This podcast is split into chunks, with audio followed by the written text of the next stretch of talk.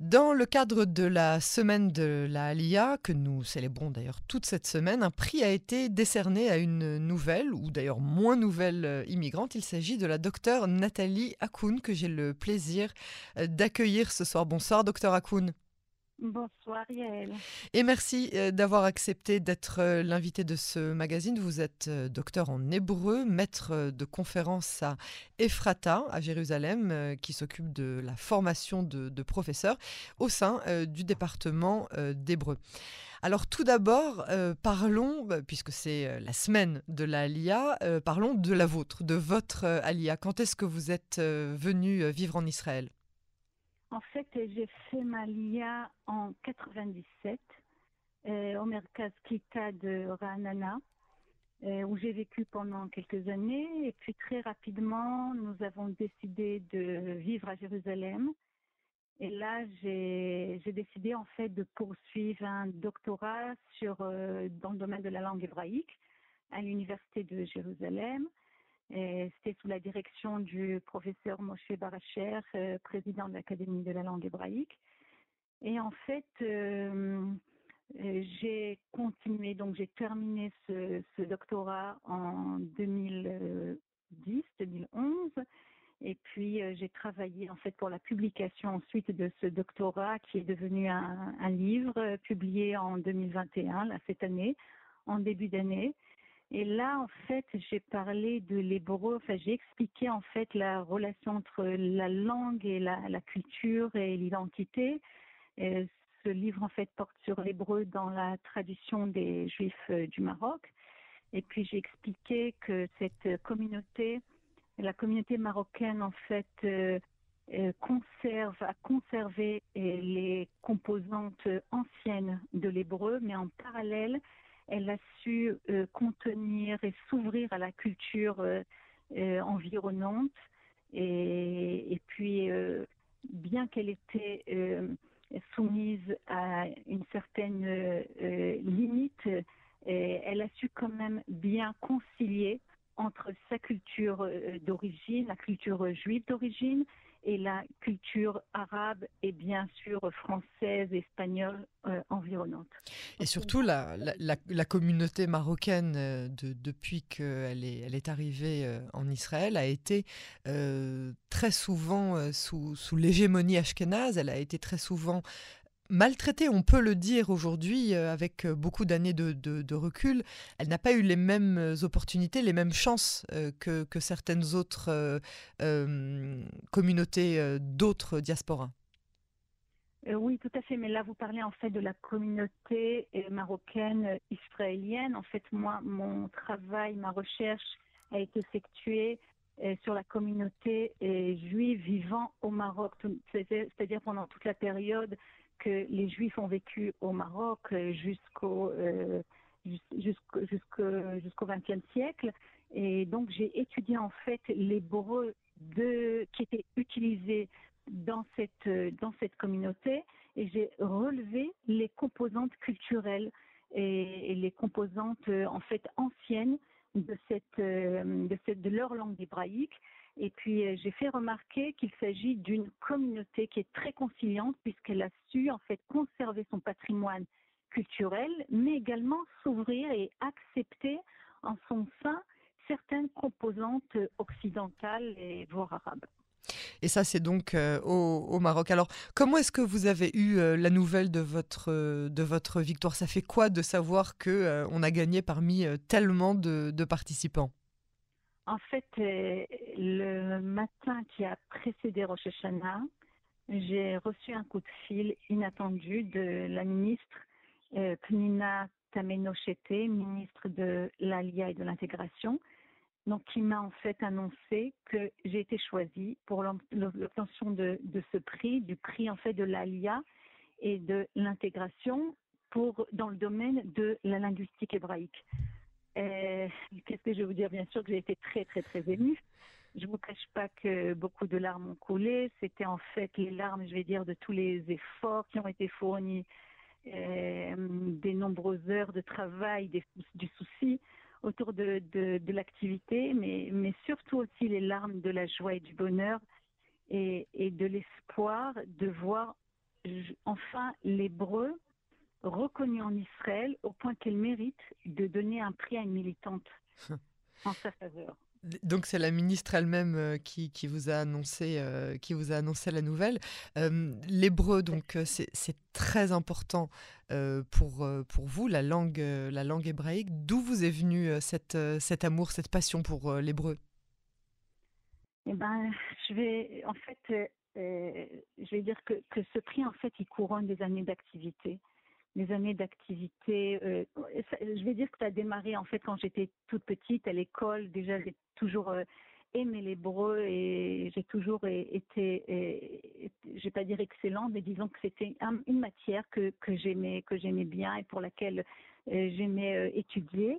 Et donc j'ai continué tout mon cursus dans ce domaine-là, mais, je vais dire que ce, ce prix en fait il couronne des années d'activité et sur, pour, Mais qu'est-ce qui vous a poussé à, à, à, travailler, à faire ce travail, à, vous, à vous C'est un amour particulier en fait, euh, un amour particulier entre entre l'hébreu et moi. c'est quelque chose vraiment que je ressens. J'ai toujours dit que l'hébreu, c'est, en hébreu on dit sam c'est, c'est ma drogue, c'est c'est ce qui me motive. Euh, je pense que, en fait, en arrivant en Israël, je me suis rendu compte combien l'hébreu n'était pas à sa place face à l'anglais et face à l'arabe. Et donc, euh, je n'ai. C'est-à-dire, c'est-à-dire pas à sa place? C'est-à-dire que la première chose en fait que j'ai remarqué, c'est que euh, l'hébreu, en fait, la, le, le, système juridique au niveau juridique, l'hébreu repose, reposait avant la loi de, la nation et la situation juridique de l'hébreu reposait sur une loi de l'époque du mandat britannique.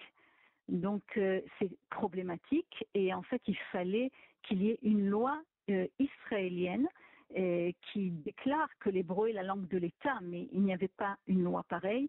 Donc euh, c'est ce qui m'a amené en fait ça et encore beaucoup d'autres choses. Par exemple, vous rentrez aujourd'hui dans les euh, et vous voyez combien euh, euh, l'anglais est la langue de la langue en fait commerciale. donc je suis pour l'anglais aussi, hein, mais en fait je ne veux pas que l'anglais prenne la place de l'hébreu. Donc j'ai décidé de fonder le centre mondial pour la promotion de, de l'hébreu. Des personnes en fait comme Yoram Gaon et ah. professeur Aviada Cohen, docteur Tzvitsamera, des gens euh, importants qui m'ont soutenu dans mes actions. Et j'ai initié le premier lobby de l'hébreu à la 19e Knesset avec le député docteur Shimon Ochayon. Ensemble, en fait, nous avons mené des actions. en faveur de, l'hébreu, nous avons mené des débats dans, différents comités, dont le comité de, l'éducation. Et donc, euh, on a pu comme ça avancer, plutôt soumis différentes lois pour l'avancement de l'hébreu au sein du ministère de l'Éducation et, dans l'espace public, mais également pour les Olim Khadashim, en fait dans l'espoir d'assurer un minimum de connaissances, connaissances euh, de, l'expression orale, écrite, etc. En fait, nous avons également, euh, euh, on va dire, provoqué une tempête dans les médias parce qu'on a tenté de d'avancer la loi pour déclarer l'hébreu en tant que langue d'État. Et en fin de compte, cette loi a été validée à la 20e Knesset dans la quatrième section de la loi. Et il est évident que, que c'est une fierté pour nous, pour l'Académie de la langue hébraïque et pour tous les organismes qui ont lutté pour que cette loi israélienne soit en fait adoptée. Soit adoptée. Et qu'est-ce que, en tant que puriste de, de, de l'hébreu, qu'est-ce que ça vous fait quand vous entendez les jeunes qui parlent avec tellement de, de fautes, le yud au, au, singulier futur, euh, euh, ou alors euh, les, les, les, fautes de pluriel, féminin, masculin, qu'est-ce que ça vous inspire quand vous entendez ça? Ben, Je vais vous dire, moi en fait, je pense que le slang est important pour les jeunes et je suis pour qu'ils continuent à parler le slang, mais dans certaines conditions. Ah, il y a slang et il y a erreur de grammaire. Oui, avec leurs erreurs. À se tirer les cheveux. Il y en a, je veux dire, il y a, des, il y a des linguistes en fait qui disent que les erreurs ne sont pas des erreurs. En fait, le, la personne qui est née en Israël sait exactement utiliser la langue selon la grammaire euh, actuelle ou actualisée, réactualisée comme, comme vous voudrez le dire. Mais ce que je pense, c'est que ce slang-là doit e-, exister dans un certain domaine. Ça veut dire dans la rue ou avec des amis, avec des copains ou dans certaines conditions. Mais c'est important également d'enseigner l'hébreu correct, l'hébreu de haut niveau, pour euh, d'abord parce qu'il est important de maintenir un lien profond avec nos racines. Mais vous, vous quand vous entendez, euh, euh, enfin, c'est sur le, la terminologie que j'ai un problème. Quand vous entendez, par exemple, quelqu'un dire shtebanim ou alors aniyavo, c'est pas du slang, c'est une erreur grammaticale de base. C'est rentré aujourd'hui dans le. Vous avez raison, c'est une erreur grammaticale. La question par rapport à quelle grammaire? C'est ça la question en fait. Par rapport à quelle grammaire? Donc la grammaire correcte est basée en fait sur la grammaire biblique. L'Académie de la langue hébraïque, quand elle décide euh, si une, loi est, correcte, une règle grammaticale est correcte ou non, donc elle se base sur la grammaire, sur la grammaire euh, de, la, de la Bible ou alors euh, généralement de la Bible en majorité, mais encore de la Mishnah ou des différentes traditions de l'hébreu euh, du Moyen Âge. alors oui, si vous vous basez par rapport à l'hébreu biblique, bien sûr que c'est une faute grammaticale de dire euh, euh ou aniavi. maintenant, comme je vous ai dit, il y a des professeurs linguistes qui prônent que cet hébreu-là, cette grammaire-là est en fait l'hébreu correct, ça veut dire l'hébreu tel qu'il est usité euh, dans, le, dans les, rues euh, d'Israël, je vais dire, c'est en fait euh, détermine une, certaine grammaire, une certaine nouvelle grammaire, et, qui est en fait correcte par rapport à notre ère d'aujourd'hui. Donc moi, je pense en fait qu'on ne peut pas obliger les élèves ou les jeunes actuels de parler qu'en hébreu correct de haut niveau, mais il faut leur apprendre en fait à comprendre les situations. Il y a des situations où il faut savoir utiliser l'hébreu correct et l'hébreu de haut niveau, et il y a d'autres situations euh, où on peut se permettre un petit peu d'être libéré de, tout ce qui est euh, règles grammaticales et formelles. C'est un petit peu comme euh, de temps en temps j'ai envie de mettre j'ai besoin de mettre un costume, mais de temps en temps j'ai envie d'être en jeans.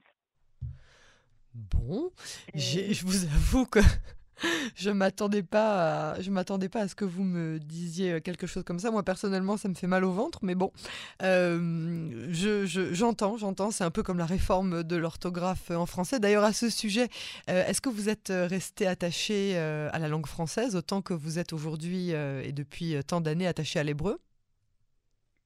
Est-ce que bon, la langue française est ma langue maternelle.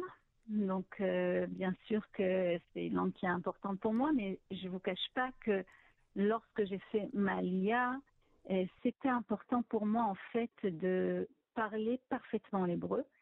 Donc euh, j'ai trouvé nécessaire pendant un certain temps de mettre le français de côté et de me plonger complètement dans euh, les médias hébraïques, aussi bien au niveau des réseaux sociaux, Internet, les journaux, etc., complètement en hébreu pour pouvoir acquérir cette langue que, le niveau de la langue que, je voulais acquérir. Et puis, juste euh, après un certain temps, après avoir estimé que là maintenant, je peux me permettre de reprendre euh, ma langue française, alors j'y suis revenue et j'ai essayé constamment de maintenir euh, les deux langues. Je ne vais pas vous dire que c'est facile, c'est pas du tout facile. Et certaines fois, je perds mes mots en français. mais bon, faut dire aussi que je suis professeur d'hébreu, donc j'enseigne constamment en hébreu, je parle constamment en hébreu, j'écris en hébreu, je fais mes recherches en hébreu. Donc, euh, j'ai le droit aussi un petit peu de perdre mon français. oui, bien sûr. Euh, docteur Akoun, pour terminer, euh, qu'est-ce qu'Israël devrait faire, à votre avis, pour améliorer la, la condition des, des, des, nouveaux immigrants et puis plus particulièrement celle des francophones? Et je pense que l'hébreu, l'hébreu et encore l'hébreu, je vais vous dire, c'est en fait la clé, la clé d'une alliée réussite, c'est le passeport d'intégration. Euh, et quand je parle de l'hébreu, c'est à tous les niveaux, euh, au niveau de l'expression orale, de l'expression écrite, de la lecture. Euh, je pense qu'aussi de, leur côté, je pense que les Olim doivent aussi prendre conscience qu'ils qu'ils doivent mettre un petit peu de côté le français. Ça, je le sens un petit peu moins. Euh, du côté de, des Olim, euh, il faut qu'ils acceptent aussi de laisser un petit peu de côté le français, la culture française, la langue française pour se plonger dans la culture hébraïque.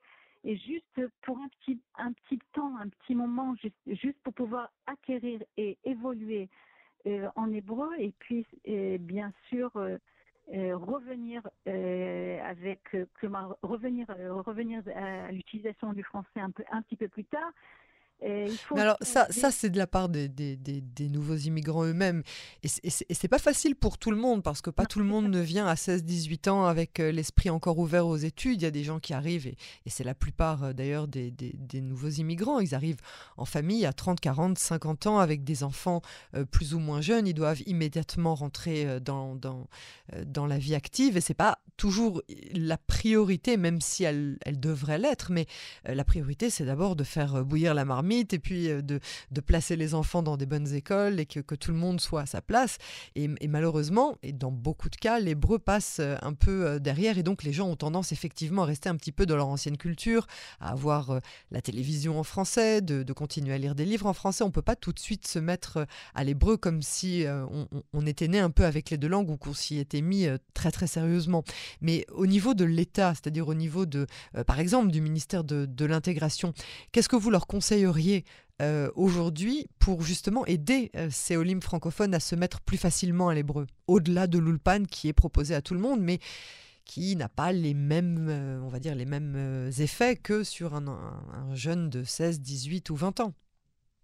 Je comprends, mais je reviens encore sur cette, cette proposition Olim de mettre un petit peu leur culture et leur langue de côté. Je comprends toutes les difficultés, je les ai vécues, je, les ai passées ces difficultés, je sais combien c'est très très difficile, euh, mais je pense qu'il faut en parler des, euh, c'est-à-dire en parler déjà dans le pays d'origine, l'importance en fait d'accepter de se plonger en hébreu dans la langue hébraïque directement à l'arrivée. Ne pas attendre. Je sais qu'il y a des priorités, les enfants, l'éducation, il y a énormément de problèmes autour de cela. Mais euh, chaque olé en fait a une, un grand apport à donner à l'État et, l'intégration euh, euh, par la langue est très importante pour qu'il puisse en fait donner à l'État ce qu'il doit donner. D'autre part, vous avez raison, au niveau du ministère de l'Éducation, de, de l'intégration, il y a aussi des efforts à faire, tant au niveau des budgets, qu'au niveau euh, des ulpan, il y en a, mais euh, je, moi, j'ai toujours eu euh, envie d'avancer, par exemple, un, un ulpan sur le terrain. pas un ulpan en classe, mais un ulpan sur le terrain. Ça ah. veut dire pouvoir intégrer des Olim Hadashim avec bien sûr des subventions dans différentes sociétés en Israël et, de sorte qu'ils puissent en fait faire un ulpan sur le terrain accompagné de cours théoriques et, donc euh, aussi bien dans, dans la théorie que la pratique euh, en même temps. Voilà, je pense que c'est quelque chose qui n'a pas été encore fait et qui pourra peut-être faire avancer l'éolim tant au niveau professionnel, parce que c'est quelque chose qui est important pour moi aussi, l'intégration professionnelle, mais aussi au niveau linguistique. Mais pour cela, il faut que l'État puisse apporter, donner et, des budgets et et des subventions euh, aux, euh, aux, sociétés qui, qui, qui accepteront de, de, participer à, cette, euh, à ce projet. Eh ben ça, c'est euh, un beau projet euh, que vous pourriez euh, effectivement soumettre notamment à la ministre quand vous la rencontrerez lors de, la remise de, votre prix, puisqu'effectivement, ce serait une très très bonne idée de mélanger la pratique à la théorie. en tout cas, on vous félicite de tous les Olim Khadashim, ou moins Khadashim, d'avoir été celle qui a remporté ce prix de la ministre de l'intégration docteur Nathalie Akoun. Merci beaucoup euh, pour euh, ce témoignage et euh, toutes nos félicitations de Canon français et à très bientôt. Merci elle. Au revoir.